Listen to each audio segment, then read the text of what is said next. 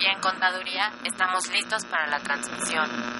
Adelante, comenzamos. Tocamos el tema de los ingresos en esa parte. Consultoría Fiscal Universitaria.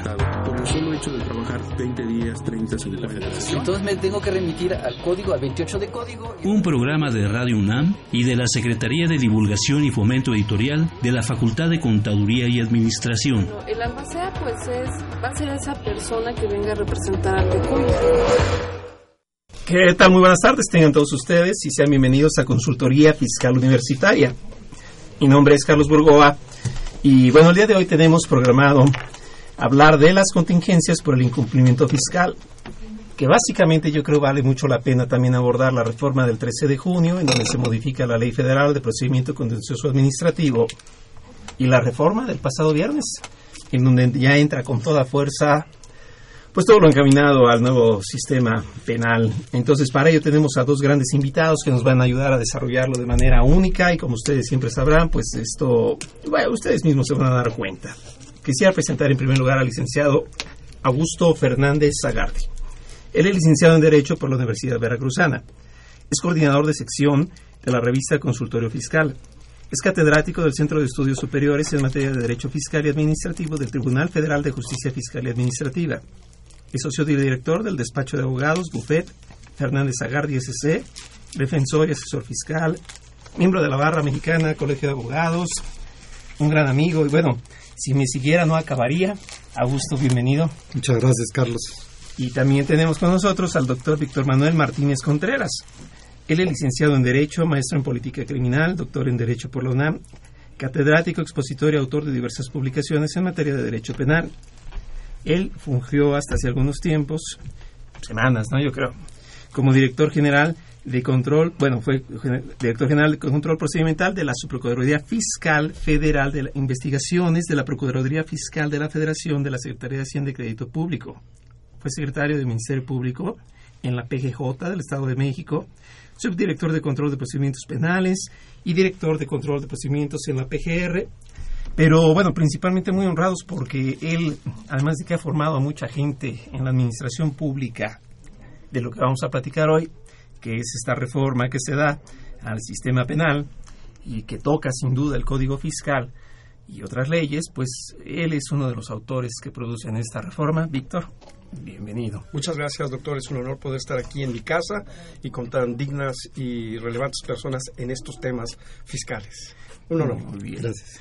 Pues eh, bueno, eh, como ustedes verán, el programa eh, va a estar bastante amplio. Se enriquece desde luego con todas las dudas, todas las preguntas que ustedes tengan y para ello nos pueden marcar al 5536-8989, repito, 5536-8989 o la alada sin costo 01800 5052 688.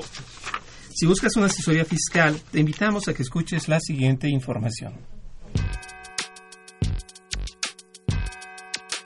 ¿Los impuestos le causan problemas?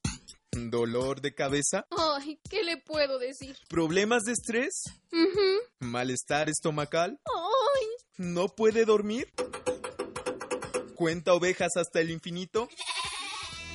Basta de sufrir. Nosotros tenemos la solución. La Facultad de Contaduría y Administración te asesorará en tus obligaciones fiscales, laborales y de seguridad social, tanto de manera personal como vía telefónica. Así es, ya no te preocupes por tu declaración anual. El Departamento de Asesoría Fiscal Gratuita, que se encuentra en la División de Estudios de Posgrado, te ayudarán en lo que necesites. oh, qué bien. ¿Y qué tengo que hacer? Solo tienes que llamar al 5550 7998. Y no solo te atienden de manera personal o telefónica, también contamos con correo electrónico. Sí, escuchaste bien, correo electrónico. Escribe a consultoriofiscal.fca.unam.mx. Con toda la ayuda que tendrás por parte de asesoría fiscal gratuita, tus malestares se irán al...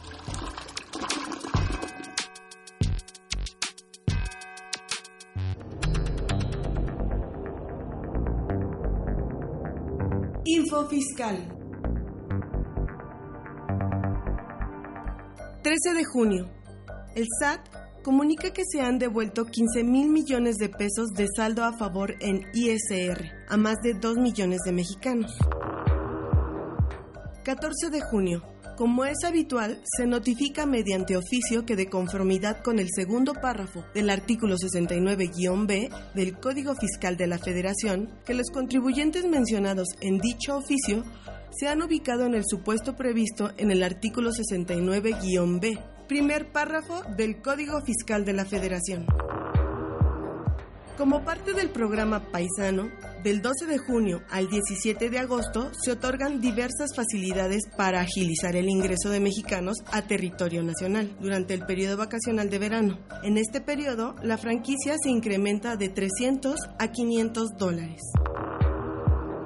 20 de junio. INEGI publica el Índice Nacional de Precios al Consumidor, aplicable por cada concepto de consumo familiar correspondiente a mayo de 2016, de la siguiente manera.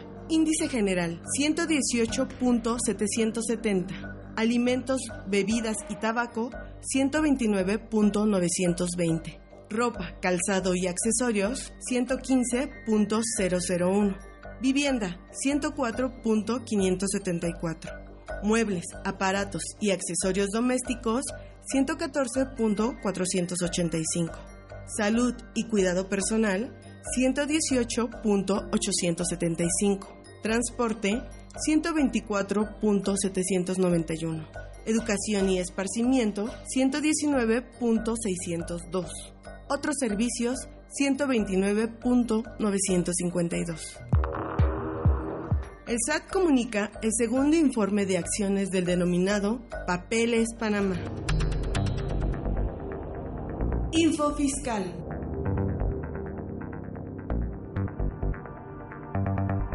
Ok, pues ya estamos de regreso y están ustedes muy bien informados y desde luego vamos a desarrollar estos dos temas que yo creo que vienen muy a colación porque bueno, toda la dinámica fiscal y la naturaleza del derecho fiscal que tanto nos menciona el artículo 5 del código, que bueno, pues es de tipo obligación, no sería prohibición propiamente, sino es de tipo obligación. Sin embargo, el incumplimiento de esta obligación, es decir, pues es todo lo contrario, quedarse pasivo, no hacer, cuando en realidad se nos pide hacer.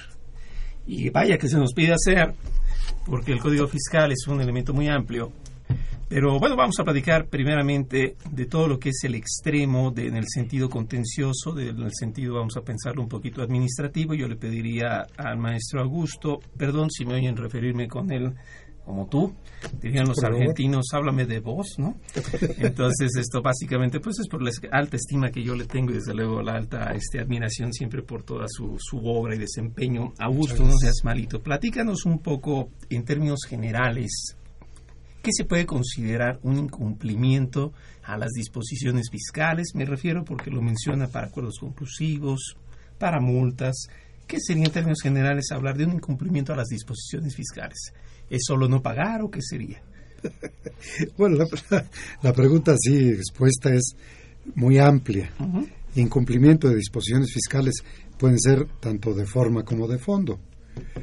Me, me gustaría tocar las de fondo en virtud de que el hecho generado del crédito fiscal es una conducta en la cual un particular incurre y en ese momento genera pues el crédito fiscal. Pensemos que una persona vende un inmueble, genera un ingreso, etcétera. De ahí le surgen múltiples obligaciones, pero sobre todo la principal, la de fondo, es pagar el impuesto. Si no paga el impuesto, ese incumplimiento de fondo es enorme.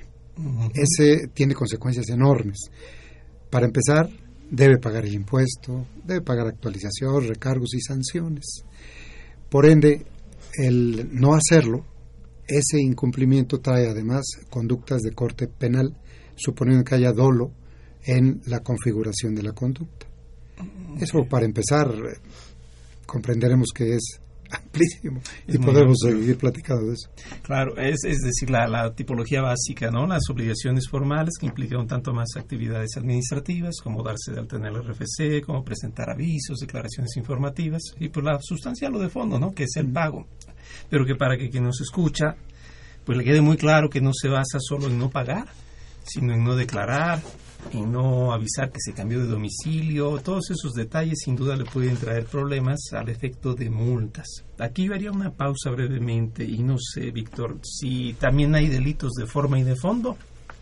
Por ejemplo, si no estoy dando de avisos cambio de domicilio, pues me tendrán no localizado, no sé, ¿cómo es eso? También hay, así hay multas de forma, multas de fondo. ¿Hay delitos de forma y de fondo?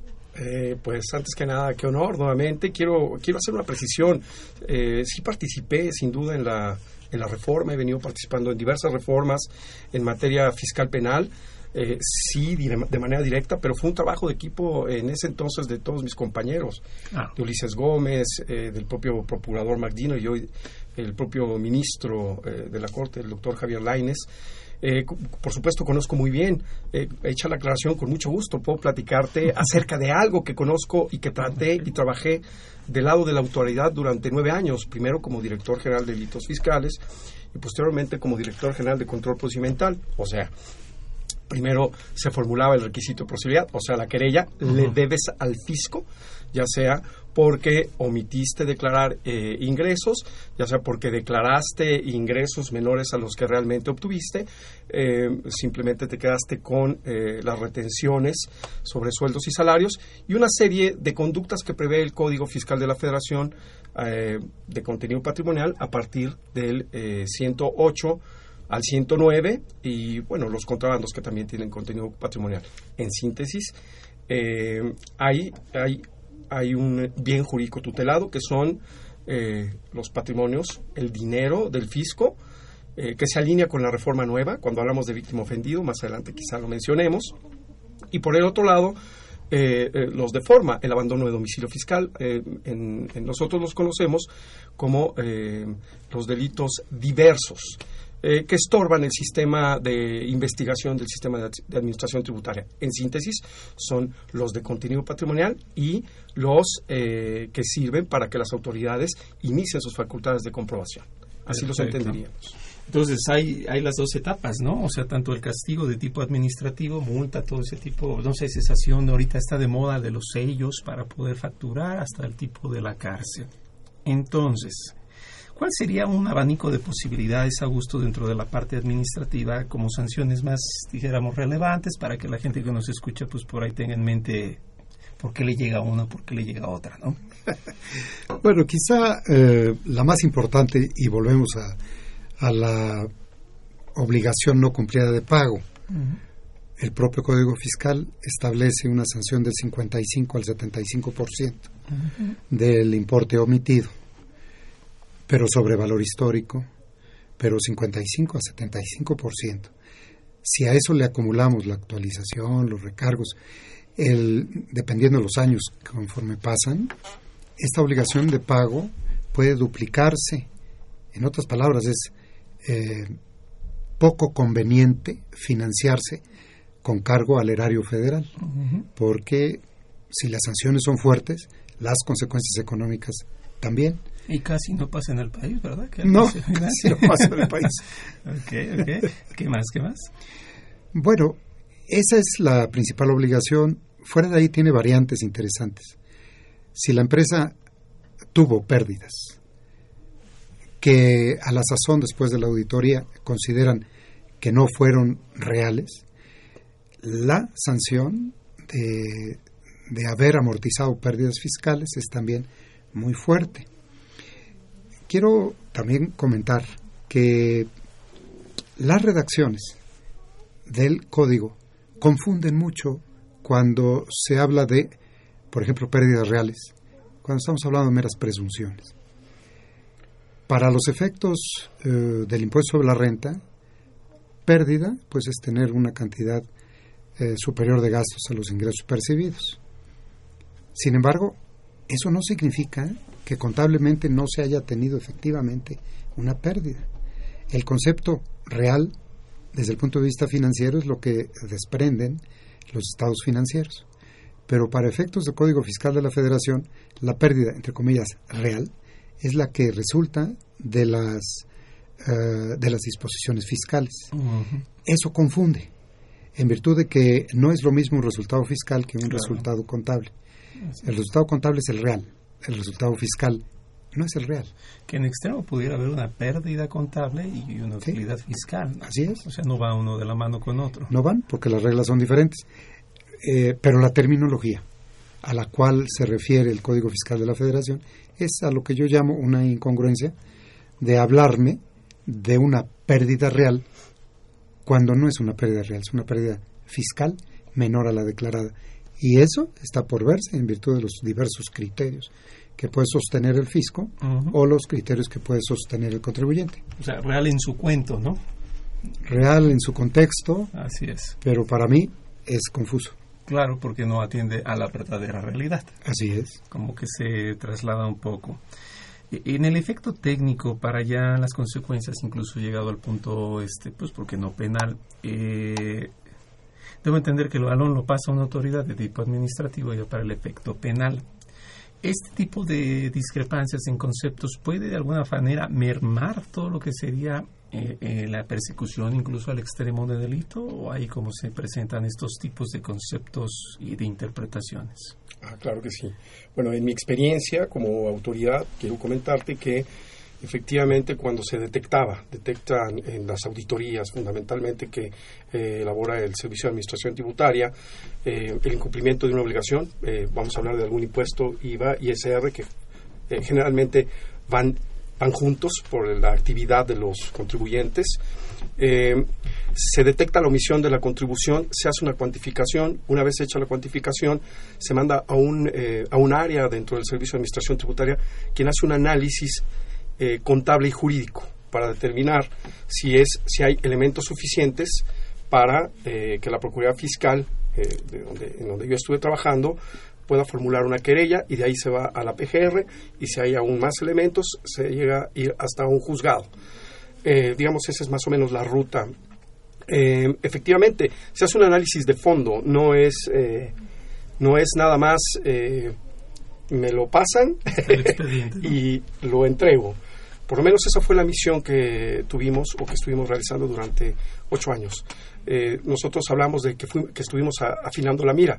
Por eso es que ahora de este lado, eh, ya en la vida eh, particular, profesional, entiendo yo que encontrar las, las fallas deben ser difíciles, y, pero no imposibles, sin duda, porque hay factores humanos y los factores humanos también con el nuevo sistema eh, se pueden advertir durante todo el nuevo sistema de justicia penal. Perfecto. Recuerden que los teléfonos son 5536-8989 para que por favor nos comiencen a llamar cualquier duda, este, cualquier eh, inquietud, menos reclamaciones, porque nosotros no hacemos las leyes. Bueno, en el caso de Víctor me detengo un poco, pero bueno. Hablando de las leyes, hay una serie de cambios recientes que hemos advertido. La primera de ellas la encontramos el 13 de junio, que fue un lunes este, cuando nos sorprenden, bueno, relativamente nos sorprenden con lo que son algunos cambios a lo que es el juicio contencioso administrativo. Eh, no sé, Augusto, si aquí nos pudieras platicar un poco qué novedades hay ahora para el juicio de nulidad. Hay muchas pero podemos dividirlas en dos. Primero, el reglamentar la nueva facultad que tiene el Tribunal Fiscal de imponer sanciones a funcionarios públicos.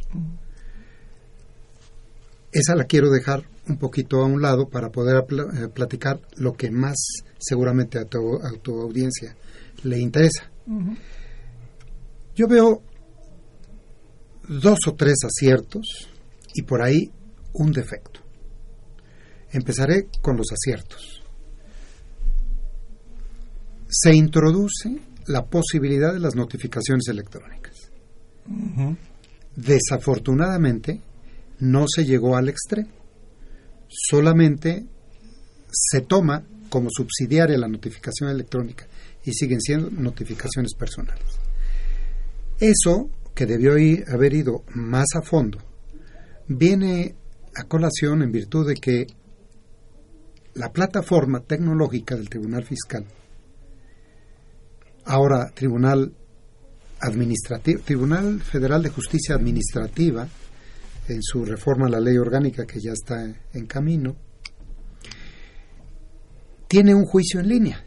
Ese juicio en línea que ha sido un, un programa no muy eh, utilizado por los contribuyentes, pero sí atendido por parte del tribunal con una enorme plataforma robusta tecnológica.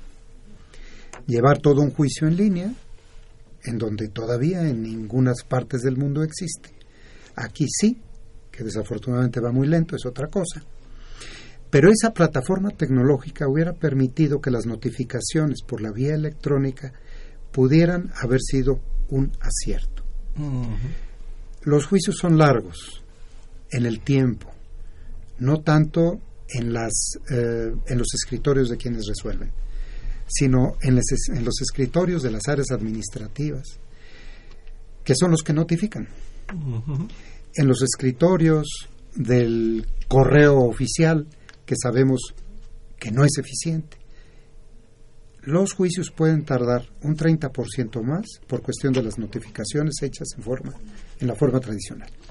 Si esto hubiera llegado al fondo y las notificaciones electrónicas hubieran imperado, estaríamos hablando de un recorte real de los términos de duración de un juicio. El segundo tema digno de, de, mencionar, y además junto con este comentario viene el defecto que tiene la reforma, es el de disminuir los plazos de 45 días a 30 días. Gracias. Como si esos 15 días fueran a acelerar más el juicio, pero bueno, esa es la reforma. Para la autoridad también se le reduce el término de contestación, en lugar de 45, son 30 días. Pero hubo una omisión enorme en esta reforma. La omisión es de que no se prevé en algún transitorio el caso de los términos que están corriendo antes de la publicación de la reforma del 13 de julio. La autoridad notificó miles de créditos fiscales o realizó miles de actos susceptibles de ser demandados en su nulidad antes del 13 de junio, dentro del término de los 45 días para interponer la demanda. Pero no hay un transitorio que lo prevea. Entonces hay una especie de laguna para saber qué hacer con esos términos reducidos de 45 a 30 cuando fuiste notificado antes de que entrara en vigor la reforma a la Ley Federal de Procedimiento Contencioso Administrativo. Por razón de jurisprudencias previas del Poder Judicial de la Federación, se ha obligado a las autoridades a poner un, un texto al final de sus resoluciones en donde orientan al contribuyente en los términos que tienen para interponer o recurso de revocación o juicio de nulidad. Afortunadamente los créditos fiscales que están ya notificados y que están caminando, pues hablan de los 45 días. Independientemente de la violación al derecho fundamental de, de, certeza, ¿no? pues sí, eh, varios derechos fundamentales violados aquí, la garantía de audiencia que pudiera ser violada o violentada si no se admiten las demandas antes de los 45 días, argumentando que el término es ahora de 30 días, o la falla en el debido proceso, eh, o el debido, o el recurso que se puede eh, realizar mediante el juicio de nulidad, que no es atendido si es desechada una demanda. Aquí tantito, perdón que te sí, interrumpa. A ver, se me ocurre algo. Sí, con... Porque, vamos, ante la falta efectivamente de un transitorio, alguien podría decir, no, bueno, pues ahora arrancan los 30, porque lo dice el artículo 7 del Código Fiscal de la Federación. Y fíjense que no quiero ser chismoso, pero aquí tengo en mis manos un excelente libro que se llama Código Fiscal de la Federación comentado y correlacionado del maestro Augusto Fernández Zagardi, en cuya página 53 nos empieza a desarrollar dice 7, inicio de la vigencia de las disposiciones fiscales.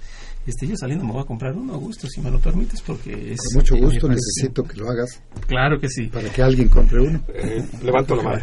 Perfecto. Ese sería decir por una parte, entonces el 7 me dice que arranca y el primero de la Constitución, párrafo segundo, me trae el principio pro persona. Tú en tu criterio o en tu carácter, este, ¿qué, qué, qué considerarías, Augusto, que fuera lo, lo correcto? tu opinión, desde luego, ¿no? Yo sé que esto no es compromiso para que los que nos escuchan crean que así va a ser la autoridad. Pero ¿qué, qué podemos esperar? que Respecto del término que acabamos de platicar, ¿o de Sí, qué, vamos, perdona? exacto, que se cruzó ahorita una liquidación ok. y ¡pum! nos agarró a la mitad de este cambio de- en la reforma. ¿Qué debe hacer un contribuyente? ¿Se va a los 45? Se va a los 45 días, definitivamente, porque además no le queda otra. Eh, ¿Qué tal si ya pasó? ¿Qué tal si ya pasaron 33 días después de la notificación? O, o en el mismo día en que entra en vigor la norma, se cumplen los 30 días. claro. Eh, es evidente que el Tribunal Fiscal va a tener que tomar cartas en el asunto y aceptar las demandas que vengan dentro de los 45 días. Ignoro la actitud de la autoridad en el sentido de que discuta de si es extemporáneo o no la presentación de la demanda, pero no argumentamos para ese criterio un feliz destino. Creemos que para proteger las garantías de seguridad jurídica del contribuyente deben aceptarse las demandas a más Claro. tardar en los 45 días. Más que es un derecho humano la defensa, ¿no? Sí, la, debida audiencia, el debido proceso, todo esto. Ok, bueno, sin hacer mucha telenovela, porque yo sé que aquí me puedo poner a llorar. Este, ¿qué, qué otro punto, perdón, Augusto, dentro de esta reforma tú adviertes? Para mí son los interesantes. Esos son los interesantes.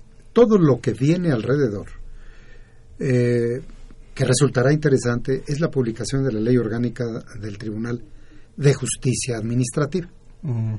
Eh, no recuerdo si ya fue promulgada la, la ley orgánica del tribunal, pero si no ha sido, no tardará en, en serlo, en virtud de que viene de la mano con toda esa enorme reforma del sistema anticorrupción. Por eso estas reformas van de la mano con lo mismo, están previendo las nuevas facultades del tribunal para sancionar a funcionarios públicos.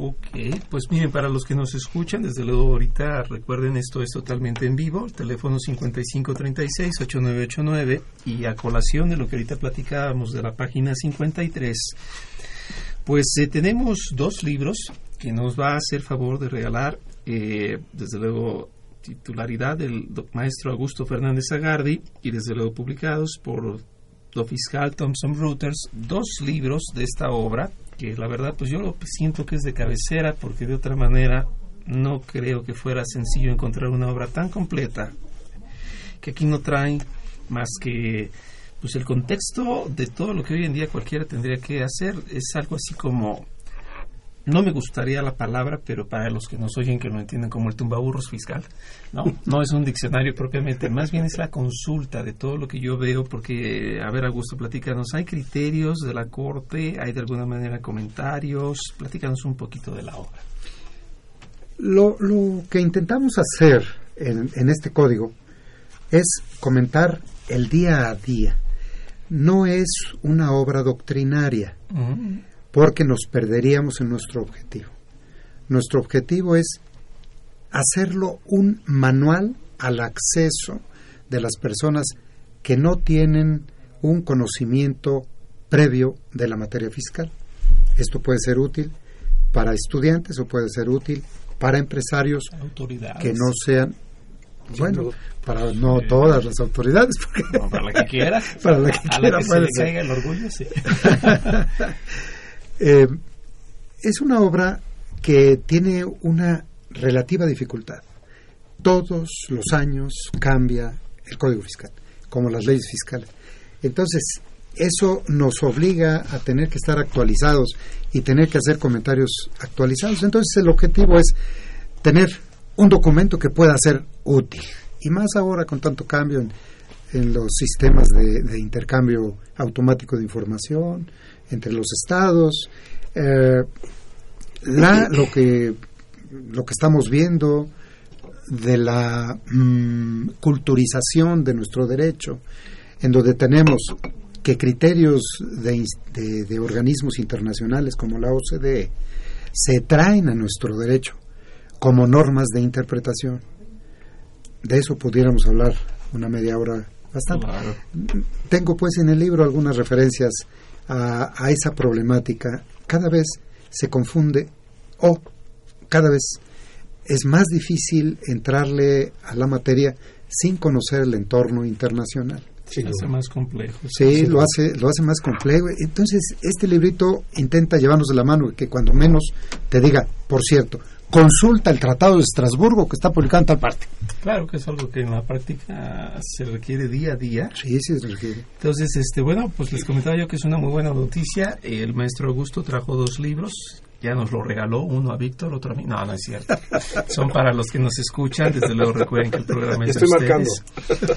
Entonces, de favor, llámenos, háganos una pregunta y con gusto, pues ese será, como dijéramos, un boleto para que ustedes se puedan llevar su libro. Déjenos una pregunta, por favor. Desde luego también nos enriquece el programa. De momento vamos a ir rápidamente a nuestra, a nuestra cápsula en efectivo y regresamos para seguir hablando de estas reformas.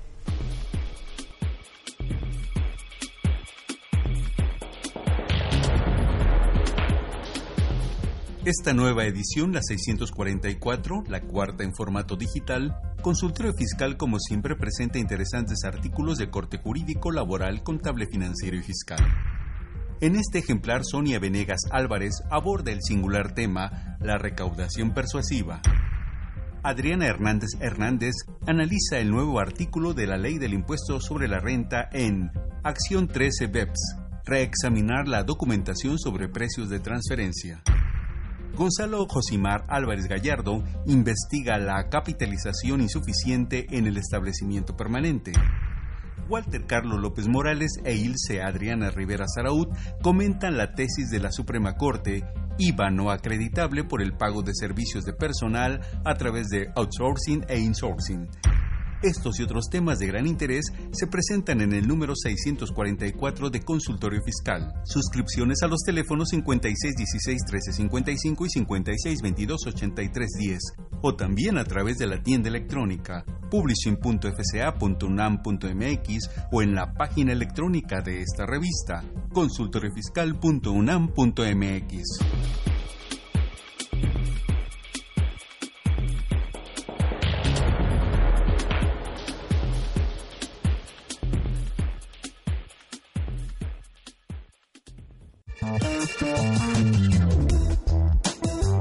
efectivo, con el maestro José Silvestre Méndez.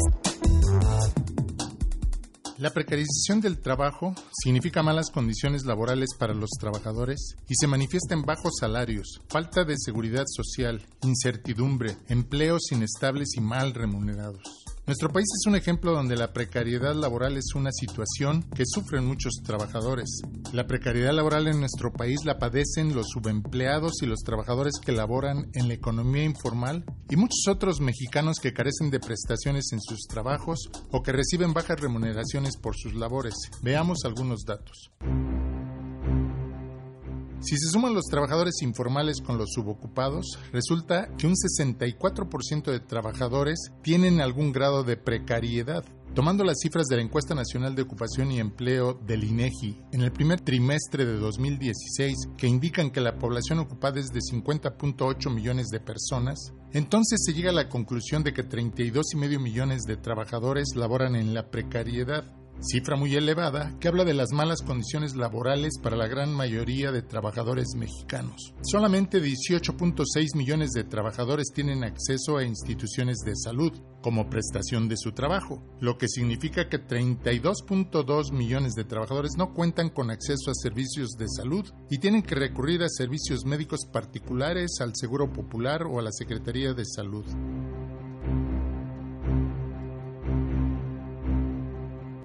Aproximadamente el 50% de la población económicamente activa ocupada no cuenta con contrato de trabajo por escrito, lo cual afecta a 25.4 millones de trabajadores y representa otra forma de precariedad laboral. Cerca del 20% de trabajadores cuentan con contratos de trabajo temporales, lo que muestra un alto grado de precariedad porque en cualquier momento pueden perder su empleo.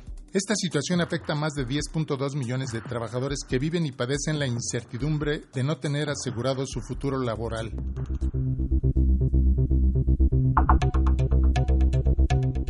40% de trabajadores no cuentan con ningún tipo de prestación laboral, otra forma de precariedad, situación que afecta a 23.2 millones de trabajadores. Donde más se nota la precariedad laboral es en los ingresos que reciben los trabajadores mexicanos por la labor que realizan. Los datos del primer trimestre de 2016 son escalofriantes. 7.89 millones de personas reciben hasta un salario mínimo por su trabajo. 24.26 millones reciben entre 1 y 3 salarios mínimos. Si sumamos ambas cifras, nos da un total de 32 millones de trabajadores que con su salario no alcanzan a satisfacer las necesidades de ellos y sus familias. Solamente 6.3 millones de trabajadores reciben entre 3 y 5 salarios mínimos por su trabajo, con lo que satisfacen más o menos sus necesidades y las de sus familias. Tienen prioridad laboral. Los que no padecen ningún grado de precariedad son los trabajadores que reciben más de 5 salarios mínimos y que son casi 3 millones de mexicanos.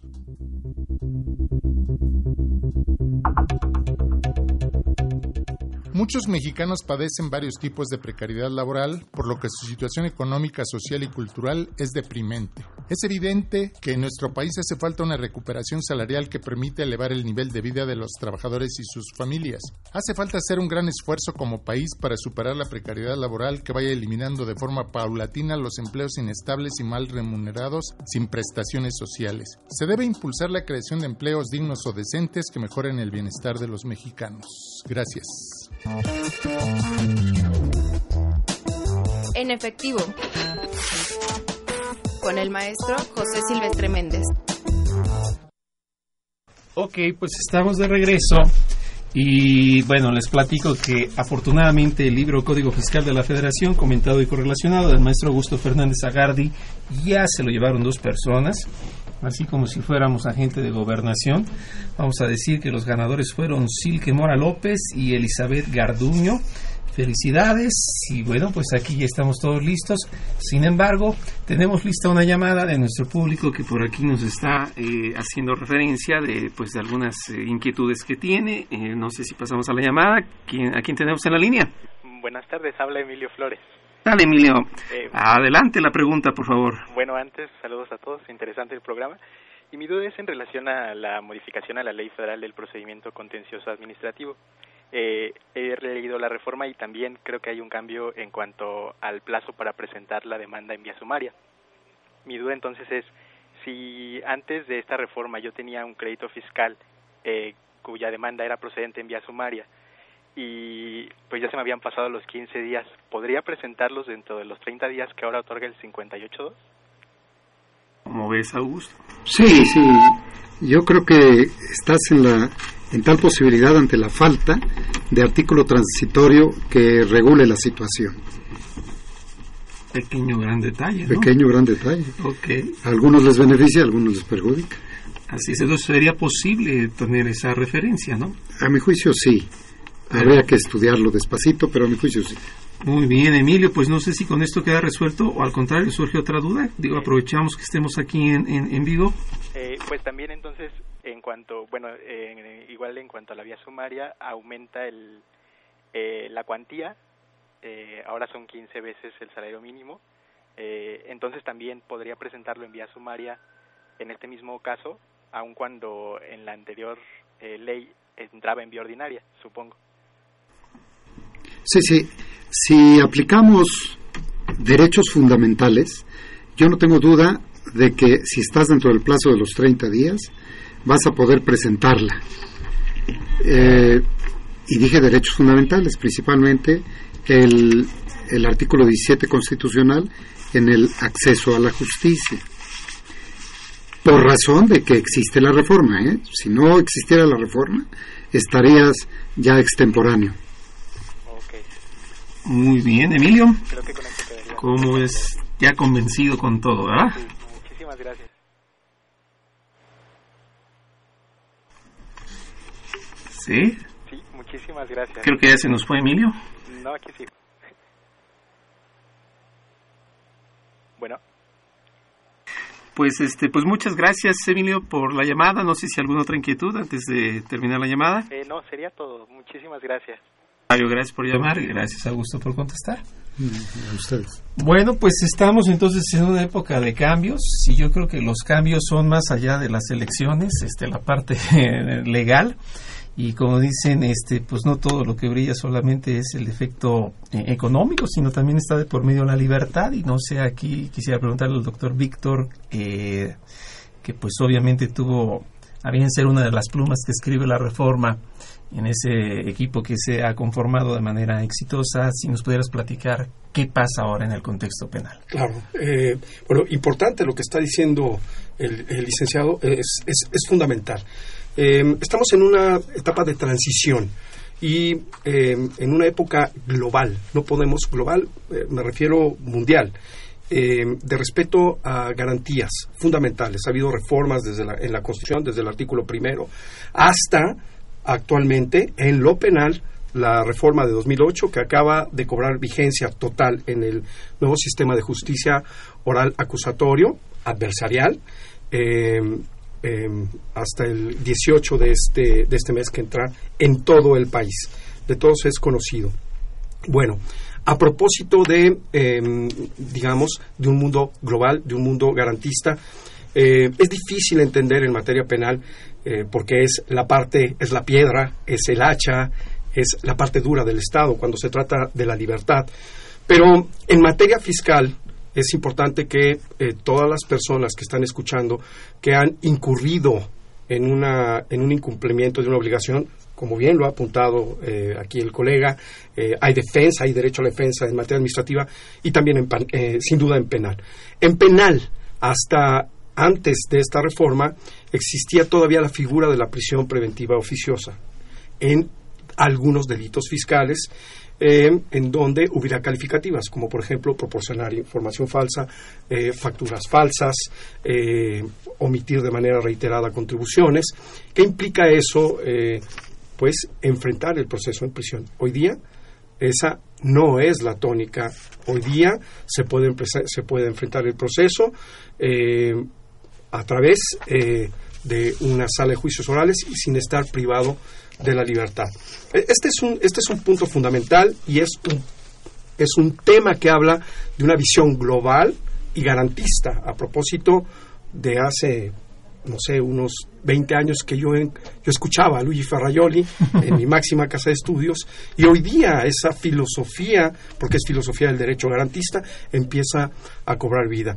Eh, pero no nada más es la posibilidad de enfrentar el proceso. Hoy día la reforma, me voy a referir solamente a dos figuras que creo que son muy importantes a propósito de el juicio adversarial, es decir, es oral fundamentalmente es hablado en las salas, como lo vemos en algunos en algunas series, con algunas características propias solemnes de, tropicalizado. de nuestro sistema todavía eh, románico, la figura del eh, asesor jurídico. El asesor jurídico em, va a cubrir hoy no nada más para la Secretaría de Hacienda, porque en la reforma está la figura del asesor jurídico em, de contar con una defensa, una defensa como víctima u ofendido, em, eh, sustituyendo o corrigiendo las eventuales fallas que tenga eh, las, las procuradurías, la Procuraduría Estatal o la Procuraduría General de la República. Esa figura es fundamental y es propia de un derecho penal moderno. Eh, la Secretaría de Hacienda lo que hizo fue incorporarla eh, porque cuenta con una tradición histórica de abogados especialistas. Entonces va a coadyuvar con el Ministerio Público. Eh, y bueno, la otra figura relevante es y controvertida, como la Secretaría de Hacienda puede ser a su vez víctima u ofendido. Es una larga explicación, es doctrinal, es filosófica. Hoy día veo eh, que está publicado y que se le reconoce, que se le reconoce esta facultad y atiende a una eh, característica fundamental, eh, doctores, es a la posibilidad de que en un nuevo juicio, en donde se busca la equidad de armas, la igualdad entre las partes, la autoridad que ya de alguna manera renunció a aquellos principios inquisitivos, eh, obscuros, eh, pesquisas, como en algunos, eh, algunas doctrinarias y algunas personas sienten que suceden, a la prisión preventiva y algunas otras duras, la posibilidad de, de generar igualdad de armas. Esto es, la autoridad poder en algún momento incluso en materia penal eh, tener acceso al juicio de garantías. Suena eh, choque, suena contradictorio, suena eh, confuso, pero ese es precisamente parte del objeto. En un mundo en donde eh, las, la autoridad da la posibilidad de igualdad de armas más garantista, tener también la posibilidad jurídica de llevar la defensa eh, en las mismas condiciones que la propia defensa, esto es, que el acusado. Es fundamentalmente los dos tópicos que yo podría eh, rescatar como relevantes. Esta figura, eh, a ver, nada más corrígenos, que se le considera a la Secretaría de Hacienda, en este caso una víctima o ofendido, no fue el criterio constante, ¿verdad? Entiendo que en algún momento hubo la duda, como que se negara. No sé si aquí nos pudieras platicar, porque esto que comentas de que incluso sea posible la acción en la vía del amparo, suena bastante interesante. ¿no? Sí, sí, sí, claro, es una oportunidad que podría tener eh, la víctima, pero la víctima no Estado, sino la víctima representando a una parte integrante del Estado que es el peculio, que es el dinero, los dineros del Estado. Eh, esta teoría tradicional que el seneana de que el Estado está compuesto por población, territorio, gobierno, eh, y bueno, eh, cuando hablamos de gobierno hablamos de autoridad, y es precisamente es la autoridad la que en defensa de los bienes del Estado puede o debería de tener acceso. Vamos a ver qué sucede ahora con los abogados de la Procuraduría Fiscal, que estoy seguro, los conozco, son gladiadores. Seguramente van a intentar llegar a ello. Y pues eh, lo que puedo decir es que en un mundo en donde se pretende equidad o igualdad de armas, tanto para la defensa como para la autoridad, para mí, ahora que estoy de este lado, en la en, el mundo particular, me suena muy divertido. Y van a surgir muchísimos criterios y creo que nos vamos a ir acercando a un derecho penal fiscal mucho más justo. Eh, es fundamentalmente lo que yo rescato de esta reforma. Hay reformas anteriores muy relevantes que ahora que escuché al licenciado eh, le, pueden dar certeza, sobre todo cuando se acercan a asesorar eh, al contribuyente. Los agentes aduanales, los contadores, y resulta que en toda esa asesoría se genera un crédito y después un daño que es relevante para el mundo penal. Y yo los vi, los vi en los juzgados diciéndome fue mi contador, fue la agente aduanal y esa impotencia de poder llegar a ese autor intelectual obligó a la reforma anterior en donde ahora quien asesora va y se genera un delito de esta naturaleza va a incurrir también en responsabilidad. Entonces, esto me lo digo yo y se lo digo a mis compañeros que vamos a eh, que, estamos asesorando hay que tener cuidado con lo que se propone y se dice y se asesora porque somos susceptibles de reproche penal es decir, cualquier asesor puede incurrir precisamente, esto es a partir de 2014, ¿cierto? Según yo es el artículo 95, fracción novena. Sí, es correcto. Estamos hablando de la, de la teoría de la participación, autoría y participación.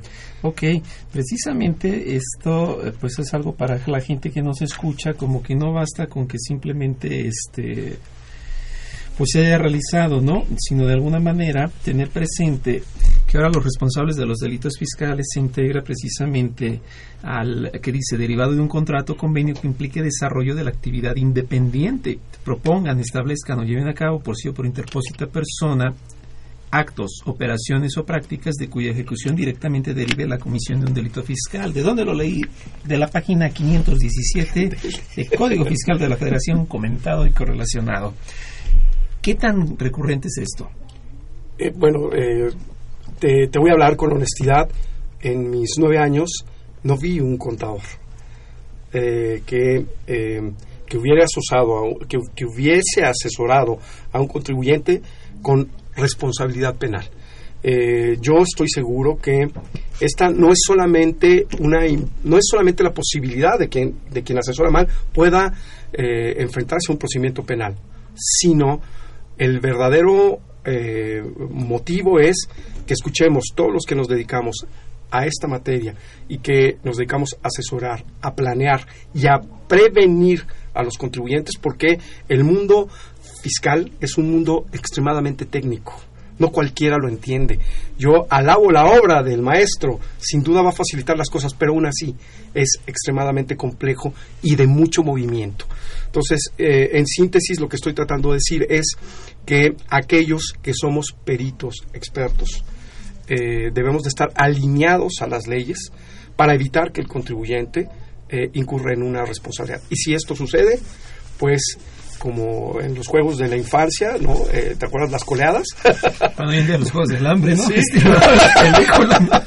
Ok. Eh, hay, hay ese tipo de situaciones. Quiero, ah, quiero hacer este llamado porque, y me lo digo yo, porque todos somos, todos somos humanos y a los compañeros, ¿no? Hay, eh, hay esa posibilidad. Eh, hay que, hay que ir sobre la norma.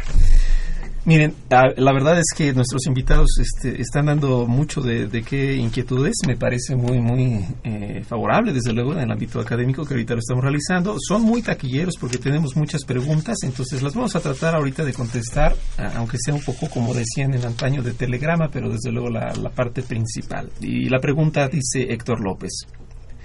¿Qué, sucederá en el caso de que en la promoción de una demanda no se menciona que la demanda de nulidad se presenta por la vía sumaria? Y felicita por el programa.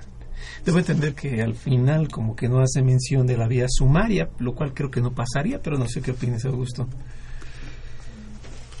Bueno, yo creo que el magistrado tiene también la obligación de dirigir el proceso, como cualquier juez. Y si dentro de esa demanda está los elementos básicos de, de una mm, de una acción sumaria, yo creo que el magistrado lo podría asumir. Ahora, si no lo hace y lo lleva por la vía ordinaria, ya está resuelto en los tribunales también, que se acepta si está dentro del término normal, normal de vía ordinaria, que se entra al estudio de la demanda. Que, le- que, que vaya con confianza, en pocas palabras, ¿no? Pues sí. Que le eche, que le eche ganas. Muy bien. Y si no, aquí está el maestro, ¿eh? Con gusto. Estamos Yo lo con- todos. Yo lo contactaría. Oscar García Alcántara nos pregunta, si uno no cumple con el pago de impuestos, ¿se considera delito grave? ¿Y cuál es la penalidad? Claro, es, es una excelente pregunta. Eh, hay que hablar de un antes y un después. Eh, el sistema penal tradicional que eh, recientemente ha dejado de tener vigencia de- derivado de la nueva entrada del nuevo sistema de aquí del 2018 para adelante y en algunas algunas otras entidades antes porque una declaratoria en fin. Sí todavía hay vigencia del sistema penal tradicional por conductas cometidas en ese entonces cuando estaba la figura del delito grave que es prisión preventiva oficiosa. Si ahí la omisión de la contribución fue calificada y está dentro del catálogo de delitos graves, sí hay prisión preventiva oficiosa. Si esto sucedió, digamos, a partir del 18 y algunas entidades como Puebla el 25 de noviembre, ya la conducta se consumó en esa fecha, ya no habría prisión preventiva oficiosa. La prisión preventiva en este nuevo sistema es la última razón. Hay otras formas de enfrentar el proceso eh, y de garantizar, en el caso de las contribuciones, el, eh, la seguridad de que la gente va a estar en la sala de juicios orales, frente a un juez. Ya lo va a poder contar a sus amigos, ¿no? es correcto. Ok.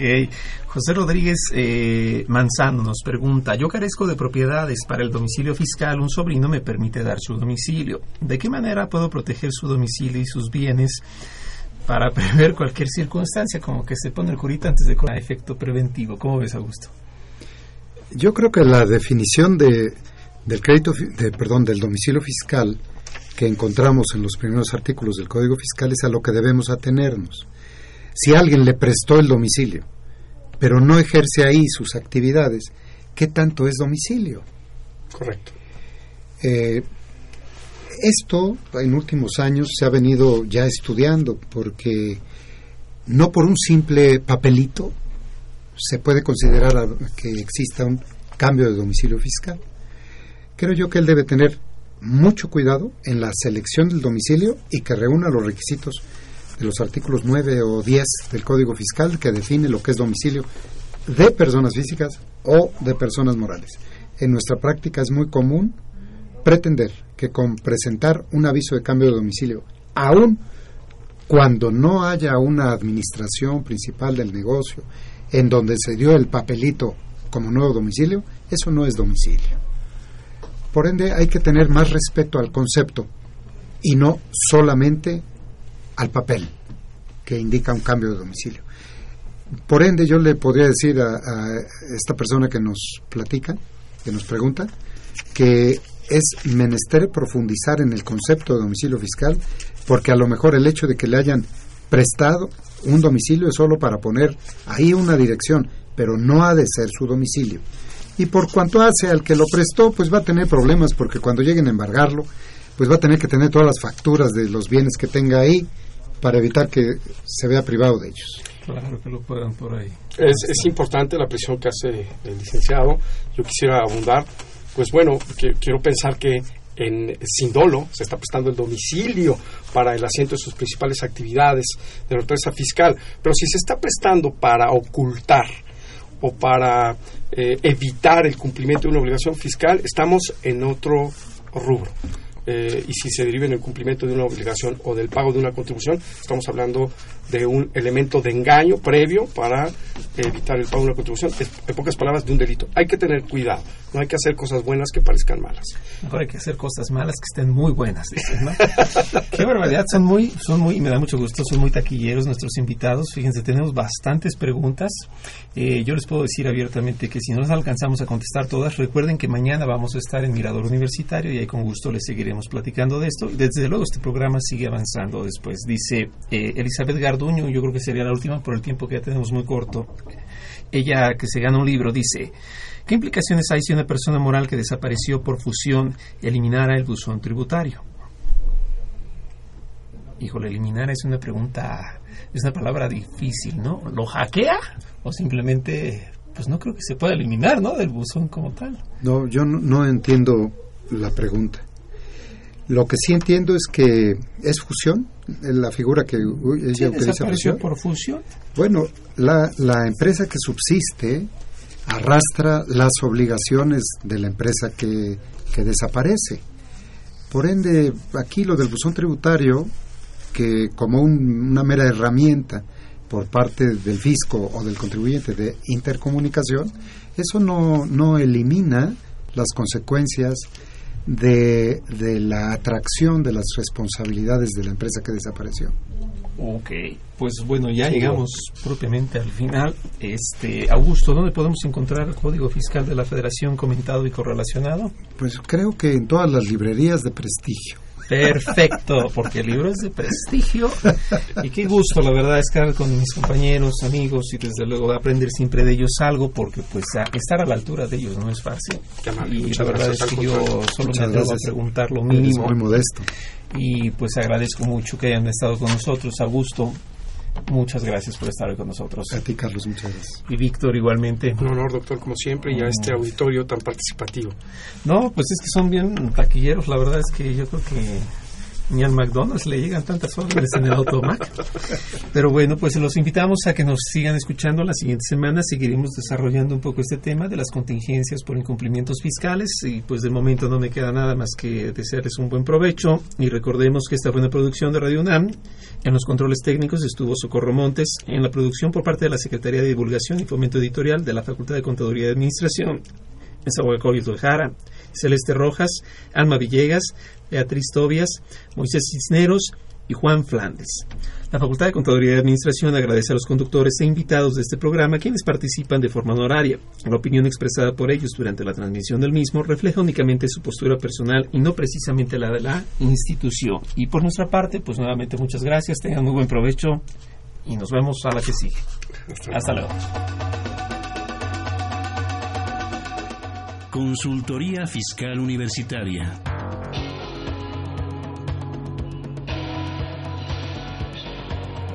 Un programa de Radio UNAM y de la Secretaría de Divulgación y Fomento Editorial de la Facultad de Contaduría y Administración.